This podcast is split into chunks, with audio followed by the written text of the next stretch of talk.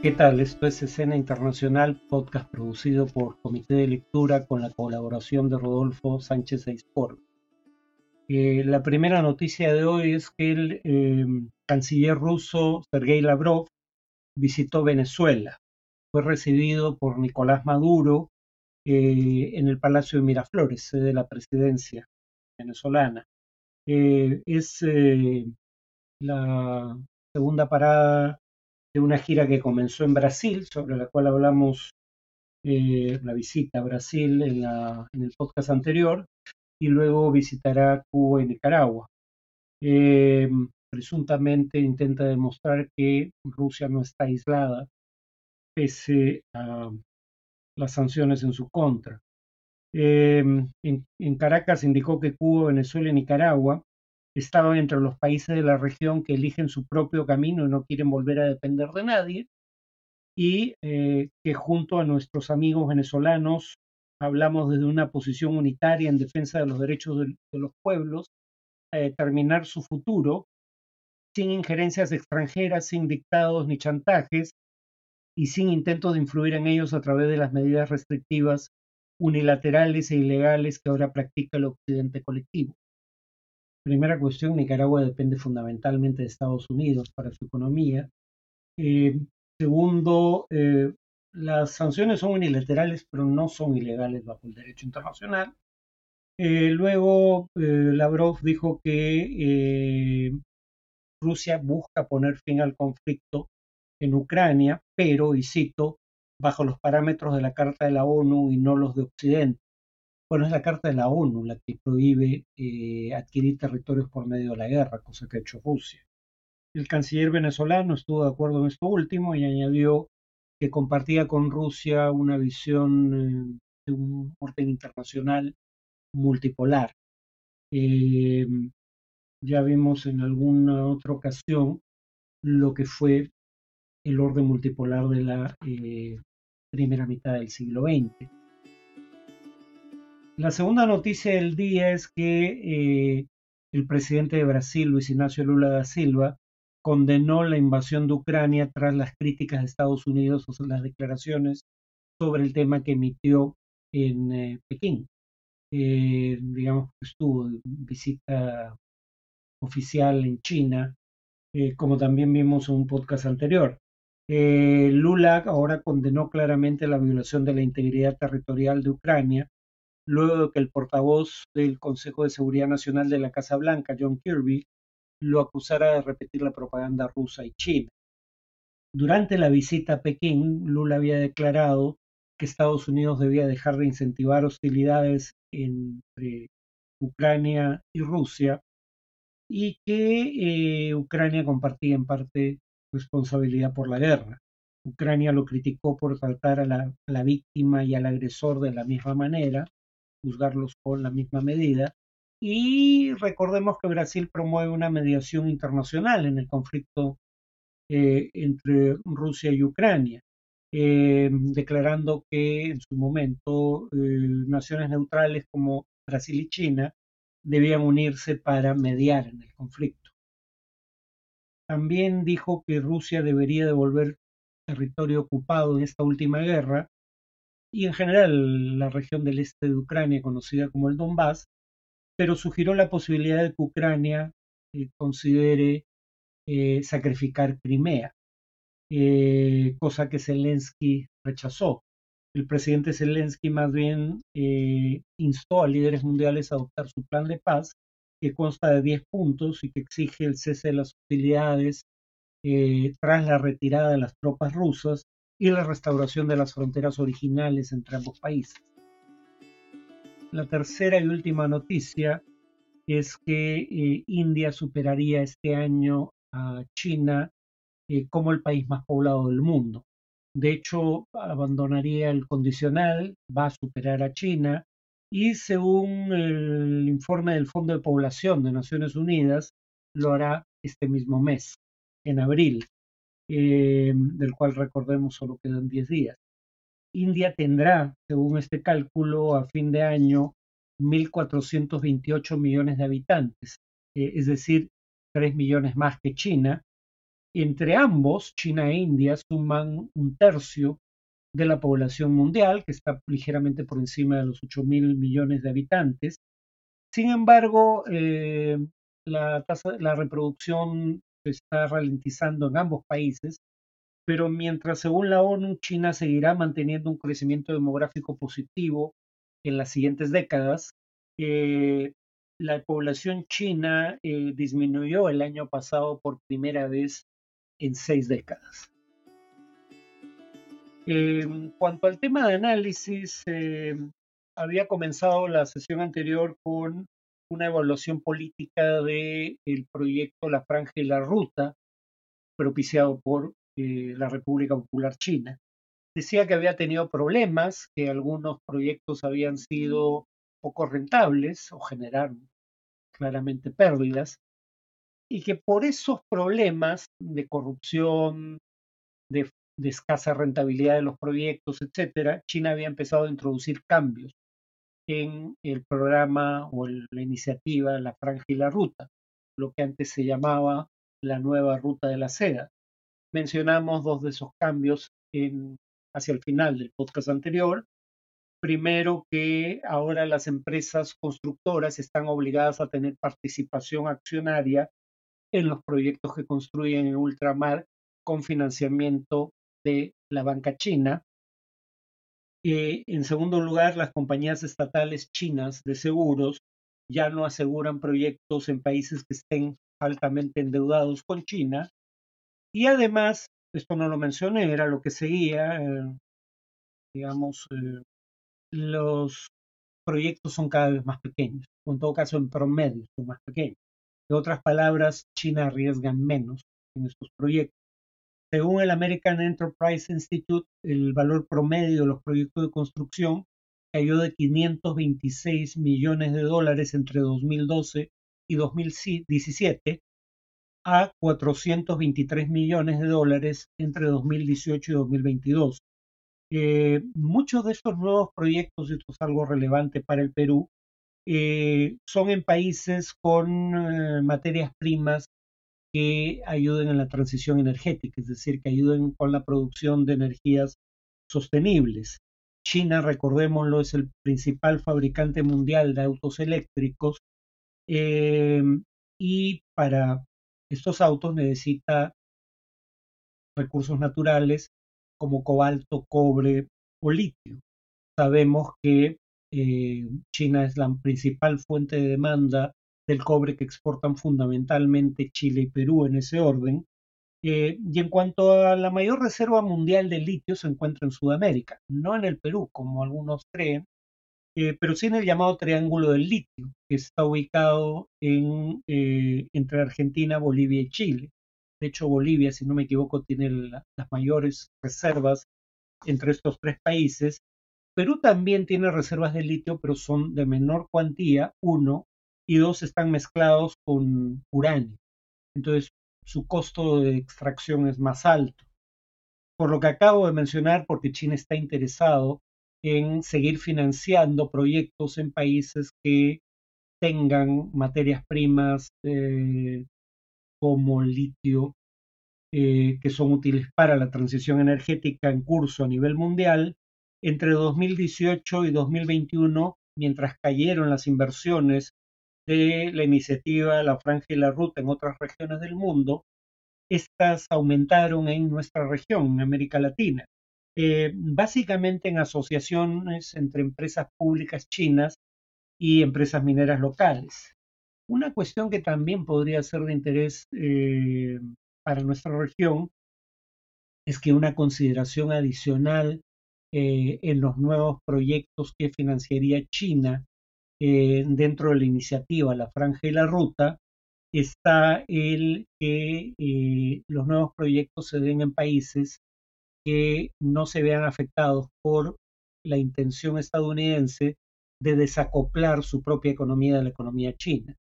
El término desacoplar es probablemente extremo porque esto probablemente jamás se produzca, pero en todo caso hay un intento deliberado por exportar cada vez menos productos tecnológicamente sensibles a China y depender menos de China para temas políticamente sensibles, eh, como tierras raras que en su gran mayoría procesa China o eh, algunos bienes industriales producidos mm, principalmente por empresas chinas. Entonces, Estados Unidos, para evitar los efectos del desacople de su economía con la economía estadounidense, está interesado en aislar su economía de esos efectos, por ejemplo, del efecto de las sanciones, pero también del efecto de las medidas proteccionistas de Estados Unidos que podrían alcanzar a terceros países. Entonces buscaría evitar aranceles China y buscaría depender lo menos posible de aliados estadounidenses eh, para sus cadenas, para tener cadenas de suministros más seguras. Eh, comprenderán que eh, si bien países como los de Sudamérica podrían ser considerados aliados de Estados Unidos, en coyunturas críticas como la guerra en Ucrania, si bien votaron en su mayoría en contra de las acciones rusas en Ucrania en la Asamblea General de la ONU, eh, no ningún país de América Latina y del Caribe aplicó sanción. A eso me refiero con que eh, no sean países aliados de Estados Unidos. No tienen alianzas de seguridad que tengan implicaciones más allá de nuestra región del mundo está el TEAR, el Tratado Interamericano de Asistencia Recíproca, pero es un tratado defensivo en caso de que una potencia extremisférica ataque un país de la región,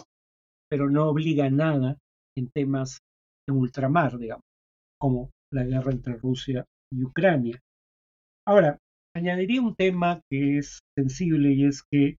China alega que a diferencia de las potencias occidentales, no se inmiscuye en los asuntos internos de los países con los que tiene relaciones económicas. En primer lugar, eso no es del, no es del todo cierto, ¿no? Em, China interviene en asuntos, eh, o en todo caso toma en consideración los procesos políticos en eh, los países con los que hace negocios, eh, por las implicaciones que puedan tener para los intereses de China. Acabo de nombrar el tema de que evita, por ejemplo, invertir en proyectos de la iniciativa La Franja y la Ruta en países que se perciban como alineados con Estados Unidos en temas de seguridad. Eh, además, habría que decir que eh, dentro de los proyectos que involucran la iniciativa La Franja y la Ruta, trabajan 5 millones de ciudadanos chinos, es decir, 5 millones de chinos trabajan fuera de China en proyectos financiados por el gobierno chino en construcciones realizadas por empresas chinas eh, y solo en obras de infraestructura, este proyecto o esta iniciativa, la Franja y la Ruta, invertiría 1.3 trillones de dólares de aquí al año 2027. Eh, entonces, hay obras construidas por empresas chinas y hay ciudadanos chinos en ocasiones eh, en países que tienen conflictos políticos. y a veces estos ciudadanos o estas obras son blanco de la acción de rivales de los gobiernos con los cuales China eh, estableció acuerdos para la construcción de estos proyectos. Eso ha pasado en Pakistán, donde fueron asesinados ciudadanos chinos, pero también ha pasado en Sudán del Sur, en donde como una forma de congraciarse con el gobierno de Sudán del Sur, con el cual China tiene proyectos de inversión que atañen a la industria petrolera de Sudán del Sur. Sudán se llevó todo el petróleo del antiguo Sudán del Sur, del antiguo Sudán, cuando era un solo estado. Eh, como una forma, digo, de congraciarse con el gobierno, China además le vendió armamento. Pero ese es un gobierno que tenía una guerra en curso con una insurgencia local que percibía la entrega de armas por parte de China a su rival como eh, una alianza con él mismo y por ende China se convertía en un blanco legítimo de sus acciones. Para evitar ser blanco de las acciones armadas de grupos insurgentes de Sudán del Sur, China retuvo envíos ulteriores de armamento, pero eso, debilitó la posición relativa del gobierno y la situación se salió de control en materia de seguridad, lo cual obligó a evacuar a los ciudadanos chinos que trabajaban en Sudán del Sur. O sea, en otras palabras, más allá de cuáles sean las intenciones de los gobernantes chinos, eh, sí les interesa lo que pase políticamente dentro de los países eh, en los que invierten empresas chinas con financiamiento de bancos chinos. Em, además, más allá de estas consideraciones generales sobre la política interna de los países donde hay intereses chinos, China sí ha tenido una injerencia eh, cuando, eh, digamos, ha pretendido tener injerencia en asuntos internos de países que han criticado temas que China considera asuntos eh, internos. por ejemplo, Australia fue víctima de sanciones económicas por parte de la República Popular China por la opinión expresada por el gobierno australiano en torno a temas como la autonomía de Hong Kong, la, las, las, amenazas de uso de la fuerza contra Taiwán, las violaciones a derechos humanos en Xinjiang, el restringir a la empresa Huawei eh, en eh, Australia, en particular para el tendido de la red 5G en ese país, o eh, por el hecho de que Australia pidiera una investigación independiente sobre el origen del COVID, que como sabemos se inició en China. Entonces, si quieres hacer negocios con China y, no quieres ser víctima de sanciones económicas, eh, más vale que como gobierno no te pronuncies sobre nada que China considere un asunto interno. Y claro, es discutible que Taiwán constituye un asunto interno chino y las violaciones a derechos humanos eh, están, digamos, vulneran acuerdos internacionales que en ocasiones el gobierno chino ha suscrito. En sentido estricto, estos no son temas únicamente internos de la política china, pero China los percibe de esa manera. Además, terminaría diciendo que ya hay conflictos que involucran a China en América Latina. La estación espacial que se construye en Patagonia, en Argentina, y que Estados Unidos considera que probablemente no tenga únicamente como propósito investigar cuerpos celestiales, sino que pueda tener propósitos de seguridad, el conflicto con Ecuador de empresas pesqueras chinas que según eh, alegato del gobierno ecuatoriano desconectan, se desconectan del sistema GPS, eh, cortan comunicaciones o hasta cambian de nombre a la nave o de bandera para eh, pescar ilegalmente en zona económica exclusiva del Ecuador, el hecho de que el Banco Interamericano de Desarrollo, por ejemplo, cancelara una reunión eh, en China porque no había acuerdo en torno a quién debía representar a Venezuela, si el ya extinto gobierno de Juan Guaidó o el gobierno al que reconoce eh, Venezuela, y hoy el único gobierno de ese país, que preside Nicolás Maduro. Manifestantes en el Perú quemaron dos vehículos de la minera china MMG, ya que debería recordar que esto pues, es más probable que ocurra con empresas chinas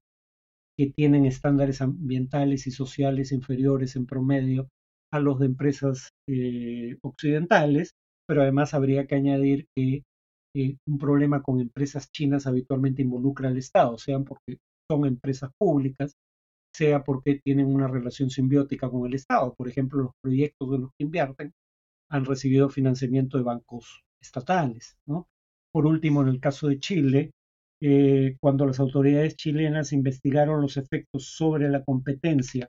del intento de adquirir la empresa chilena SQM, productora de litio, por parte de la empresa china Tianqi, el embajador chino culpó a los funcionarios de la entidad eh, que regula la competencia en Chile de haber convertido el tema, y cito, en un asunto político que puede dejar influencias negativas en las relaciones comerciales. Es decir, no es cierto que no haya problemas con las inversiones chinas similares a los problemas que en ocasiones acarrean las inversiones procedentes de potencias occidentales. Bueno, eso es todo por hoy. Nos vemos en el siguiente podcast.